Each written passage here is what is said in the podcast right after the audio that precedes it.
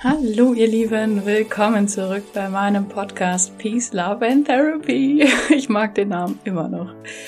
Es ist jetzt gerade mal eine Woche her, dass ich diesen Podcast ins Leben gerufen habe und ich freue mich jetzt schon über eure Rückmeldungen, über all das, was hier entsteht. Ich habe da ein sehr, sehr gutes Gefühl dazu und habe mir auch viel Gedanken gemacht, was hier so Inhalt sein soll. Und bevor ich zu ganz spezifischen Themen komme und bevor ich auch tolle Interviews hier führen möchte, ähm, dachte ich mir, wir machen einfach mal eine Folge zu fünf Glaubensmustern, die ich in den letzten Jahren für mich entdeckt habe, die mehr inneren Frieden, denke ich mal, mit sich bringen können. Das, denke ich mal, ist ein guter Plan für heute. Und äh, das ist jetzt erstmal ein bisschen allgemeiner. Es lässt sich auf die unterschiedlichsten Kontexte vielleicht anwenden. Und ähm, ja, viel Spaß dabei. Also, bevor ich auf diese fünf eingehe, möchte ich gerne nochmal auf das Wort Glaubensmuster eingehen. Ähm, ich habe jetzt hier bewusst nicht Glaubenssatz gewählt, weil ich jetzt euch nicht nur fünf Sätze hier ähm, quasi reinsprechen werde und dann ist gut, sondern Glaubensmuster sind einfach noch ein bisschen komplexer als Glaubenssätze. Das ist so ein ganzes Konglomerat an Glaubenssätzen, würde ich beschreiben. Und ähm, die sind auf jeden Fall nicht die Wahrheit. aber die sind zu meiner Wahrheit geworden und die waren für mich sehr, sehr hilfreich. Und der allererste Punkt, den ich gerne mit euch teilen möchte, ist, du kannst dich aus jedem Loch wieder rausholen. Egal wie tief das Loch sein mag. Du brauchst nur die richtigen Werkzeuge dafür. Und mit Werkzeuge meine ich mentale Werkzeuge, emotionale Werkzeuge und tatsächlich auch ganz konkrete Strategien im Außen. Und dann kannst du dich aus jedem Loch wieder rausholen. Also sprich, mit, mit Loch meine ich jetzt aus einer gefühlten Lebenskrise oder aus einem gefühlten emotionalen Loch, sei es jetzt irgendwie Liebeskummer oder irgendwie eine Identitätskrise oder ähm, einfach ein großer Beziehungskonflikt oder ein Familienkonflikt oder eine absolute Ahnungslosigkeit, wo es überhaupt so im, im Leben hingehen soll. Und all diese Phasen von ja, gefühlten Tiefs können sich, während wir in ihnen drinstecken, unglaublich anstrengend anfühlen und in dem Moment, wo wir da drinstecken, fühlt es sich oft so an, als würde das sich für immer so anfühlen. Das stimmt aber nicht, weil alles zyklisch ist im Leben und mit den richtigen Werkzeugen können diese Zyklen teilweise auch noch viel, viel kürzer werden, als wir sie vielleicht sonst erleben würden. Und ähm, klingt zwar ultra kitschig, aber nach jedem Tief kommt ein Hoch. Und wenn wir das Bewusste angehen, dann können wir auch da bewusst uns ähm, in die nächste Phase begeben. Das nächste Glaubensmuster, was da direkt zu passt, ist ein, ein Grundsatz, den ich auch immer wieder versuche in meinem Leben mir selbst in Erinnerung zu rufen. Und zwar, dass alles sich immer und unaufhörlich verändert. Also diese Zyklen im Leben, Aufs und Abs und Schwingung, mal in die eine, mal in die andere Richtung, das wird immer bleiben. Das Einzige, was bleibt, ist dieser Wandel. Und ähm, je mehr ich damit in Frieden komme, dass es diesen Wandel gibt und dass es immer wieder diese und diese Phasen geben wird, je mehr ich da in die Akzeptanz komme, ja, desto leichter werden sie vielleicht auch. Dann kann ich da einfach mitschwingen, sage ich mal. Also natürlich kann ich da Veränderung bewusst gestalten, sonst hätte ich gerade nicht von diesen Werkzeugen gesprochen. Und sonst wäre mein Job als Coach auch irgendwie sinnfrei.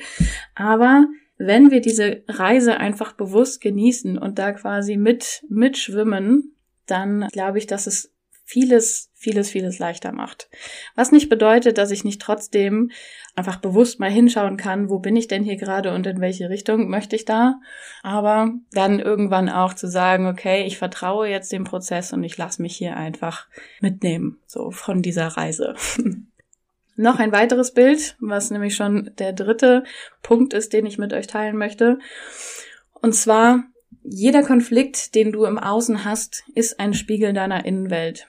Andere Menschen spiegeln uns unterschiedlichste Teile unserer eigenen Persönlichkeit, beziehungsweise unserer eigenen vielschichtigen inneren Anteile, die wir so haben. Sprich, jeder Konflikt, den wir im Außen haben, ist auch irgendwo ein Hinweis auf einen inneren Konflikt, selbst wenn ich den vielleicht nicht direkt im Bewusstsein habe.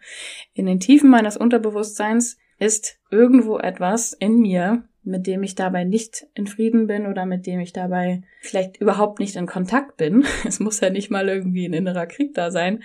Vielleicht einfach nur nicht in Kontakt bin, was dann zu Konflikten im Außen führen kann. die sich einfach nur nach außen projizieren, wo wir uns nicht darüber bewusst sind, dass sie eigentlich mit einem inneren Konflikt etwas zu tun haben. Direkt damit in Verbindung steht ein weiterer Glaubenssatz, der für mich, oder jetzt sage ich selbst Glaubenssatz, nicht Glaubensmuster, naja gut, aber der hat sich für mich tatsächlich auch erst entwickelt, beziehungsweise entwickeln dürfen die letzten Jahre. Ich habe früher gedacht, dass Streit was ganz, ganz bedrohliches und Schlimmes ist. Und so hat sich das dann auch jedes Mal für mich angefühlt, was bedeutet hat oder was dafür gesorgt hat, dass ich einfach sehr, sehr gestresst war, wenn irgendwo in meinem Umfeld Konflikte geherrscht haben. Und ich habe Harmonie einfach auf ein ganz schön krasses Podest gestellt.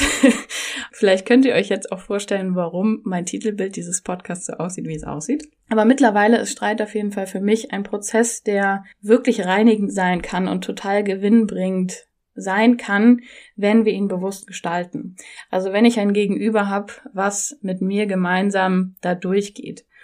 Und wenn ich alte Wunden heilen darf, beziehungsweise wenn ich Streit als Chance sehe, alte Wunden zu heilen, auf die ich vielleicht in diesem Streit aufmerksam gemacht werde. Also ich finde, dieser Glaubenssatz ist unglaublich hilfreich, besonders in der Partnerschaft, weil wenn ich jeden Streit mit meinem Partner als ähm, genauso bedrohlich und unangenehm bewerten würde, wie ich das bei Streit früher gemacht habe, dann wäre das tatsächlich jedes Mal, wenn wir uns streiten, ein so einschneidendes, unangenehmes Gefühl, dass daraus wieder eine Kaskade an Interpretationen folgen würde, die tatsächlich dem ganzen Streit an sich eine so negative Konnotation geben würde, dass wir nicht mehr wirklich gut streiten könnten. Und ich glaube, dass das richtige Streiten beziehungsweise eine Kompetenz darin zu entwickeln, gemeinsam im Prozess bleiben zu können und sich da gemeinsam durchzuarbeiten und gemeinsam dafür zu sorgen, dass es sich am Ende besser anfühlt als vorher, das ist, glaube ich, eine Kompetenz, die sich in jeder Beziehung lohnt. Ja, ein weiteres Glaubensmuster, was ich total spannend finde, ist tatsächlich eins, was sich um Schuld und Verantwortung dreht. Ich finde, diese beiden Begriffe sind unglaublich spannend. Sehr, sehr häufig haben Menschen, gerade mit denen ich zusammenarbeite, einen inneren Glaubenssatz von es liegt an mir oder ich bin schuld. Und das kann häufig darin begründet sein, dass wir eben ganz früh in unserem Leben, wenn wir noch sehr, sehr kleine Kinder sind, Erfahrungen machen, die vielleicht gar nicht unbedingt auf uns gemünzt waren, beziehungsweise irgendwas mit uns zu tun hatten. Aber Kinder können das in einem gewissen Alter noch nicht differenzieren. Also zum Beispiel ein Elternhaus, was eher emotional ein bisschen kühler ist oder zurückhaltender oder vielleicht Eltern, die sehr, sehr gestresst sind oder Eltern, die einfach aus beruflichen Gründen weniger Zeit haben für ihre Kinder, ihre Kinder total lieben, aber vielleicht da einfach persönliche große Herausforderungen haben, das kann dann dafür sorgen, dass das Kind äh, in seinen jungen Jahren noch nicht versteht, dass diese Gründe eben auf Seiten der Eltern liegen. Und in dem Moment entwickelt dieses Kind automatisch die Annahme, okay, das, was hier gerade passiert, das muss an mir liegen. Also sprich, ich muss daran schuld sein. Wenn meine Eltern keine Zeit für mich haben, wenn meine Eltern so gestresst sind, dann muss ich daran schuld sein. Dieses Glaubensmuster setzt sich oft ganz, ganz tief in unser Unterbewusstsein rein und das dann wieder aufzulösen und das zu drehen und zu merken, es ist nicht meine Schuld, es hatte nichts mit mir zu tun. Das ist, glaube ich, ein unglaublich wichtiger Prozess, den wir dann im Nachhinein jetzt, wo wir als Erwachsene vielleicht auch mehr noch die Dinge aus unterschiedlichen Perspektiven verstehen können und emotional verarbeiten können, das ist, glaube ich, ein ganz, ganz wichtiger Prozess, weil als Erwachsener kann ich die Verantwortung für mich dann übernehmen und kann sagen, hey, ich möchte es jetzt drehen. Und da finde ich auch den Punkt der Verantwortung unglaublich wichtig, weil Verantwortung und Schuld tatsächlich aus meiner Sicht absolut nicht dasselbe sind.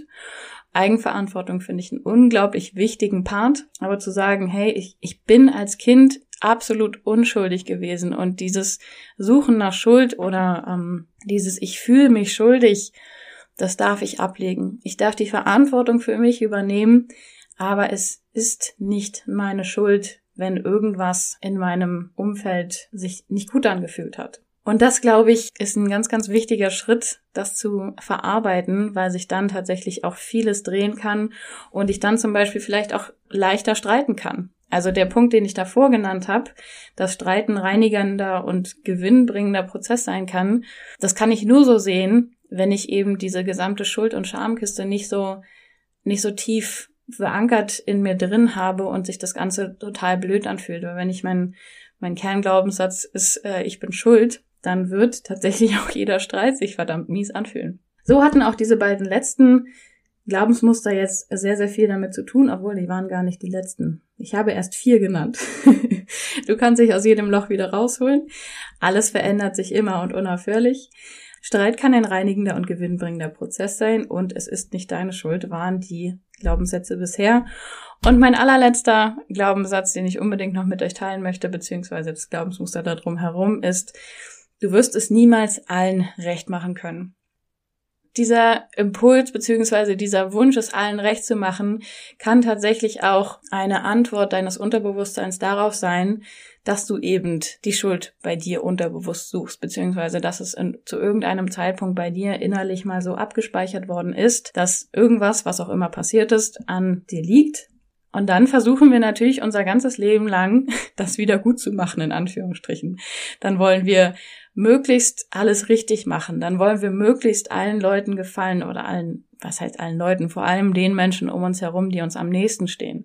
Den wollen wir unbedingt gefallen. Was dadurch passieren kann, ist, dass es uns schwerfällt, Nein zu sagen, dass es uns schwerfällt, Grenzen zu setzen, dass wir Angst haben, irgendwie etwas zu tun, was uns die Akzeptanz oder die Zugehörigkeit wieder nehmen könnte. Weil wenn innerlich so tief verankert ist, oh Gott, ich habe hier irgendwas falsch gemacht, es ist meine Schuld, wie auch immer, es liegt an mir, dann natürlich will dein Unterbewusstsein automatisch alles dafür tun, dass das nicht der Grund ist, ähm, aus der Gruppe ausgeschlossen zu werden. Und da strengt sich das Unterbewusstsein dementsprechend viel an und versucht es allen recht zu machen, versucht überall zu gefallen.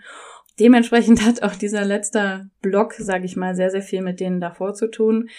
Es niemals allen recht machen zu können, ist eine Erkenntnis, die kann sich unterschiedlich angenehm anfühlen. Ich glaube aber, dass wenn sie wirklich irgendwann reinsacken darf ins Unterbewusstsein und wenn sie sich irgendwann als immer wahrer und wahrer bestätigen darf, dass das was unglaublich Befreiendes ist. Auch wenn es im ersten Moment vielleicht ungewohnt beziehungsweise auch ein bisschen unangenehm sein kann, erstmal irgendwie für Konfrontation zu sorgen, wenn ich das nicht gewohnt bin, Nein zu sagen, wenn ich das nicht gewohnt bin und vielleicht auch mal ja Reaktionen zu bekommen, die dann vielleicht schwer auszuhalten sind, wenn das erste Mal dann jemand sagt, wie kannst du mich denn so enttäuschen? Das ist dann die, die Fortführung dieses Schuldmusters, das loszulassen und akzeptieren zu können dass ich es eben nicht jedem recht machen kann und dass es auch überhaupt nicht mein Job ist, es jedem recht zu machen. Und das, glaube ich, kann dieses ganz tief verwurzelte, in Angst begründete Muster von, ich muss es allen recht machen und ich muss allen gefallen und ich muss das machen, um weiter akzeptiert und zugehörig zu sein, eben drehen weil Akzeptanz und Zugehörigkeit sind nur in dir verankert und findbar. Und ähm, eigentlich ist der Ursprung sowieso in dem vorherigen Glaubensmuster zu finden. Also sprich, wenn, wenn es reinsacken darf, die Erkenntnis, dass es gar nicht sowas wie Schuld gibt oder dass du als Kind überhaupt nichts für irgendwas konntest, dann wird auch hier das leichter, ja, das reinsacken zu lassen, dass es eben was total Natürliches ist, dass wir es nicht allen recht machen können. Wir können ja auch mal im Umkehrschluss überlegen, wie eine Welt wäre, in der wir es allen recht machen würden es würde auch eine Welt sein, in der wir alle ja irgendwie so einen Einheitsbrei bilden. und das wäre irgendwo auch ein bisschen langweilig. Von daher, das gehört auch zu diesem Glaubensmuster dazu, da die positiven Seiten dran zu sehen. Und Step by Step kann die Kombination all dieser Glaubensmuster dazu führen, dass da wesentlich mehr Ruhe und Frieden und Liebe im Inneren vorhanden sein darf.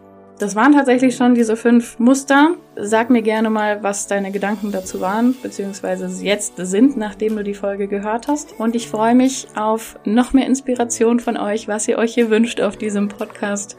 Und bis zum nächsten Mal.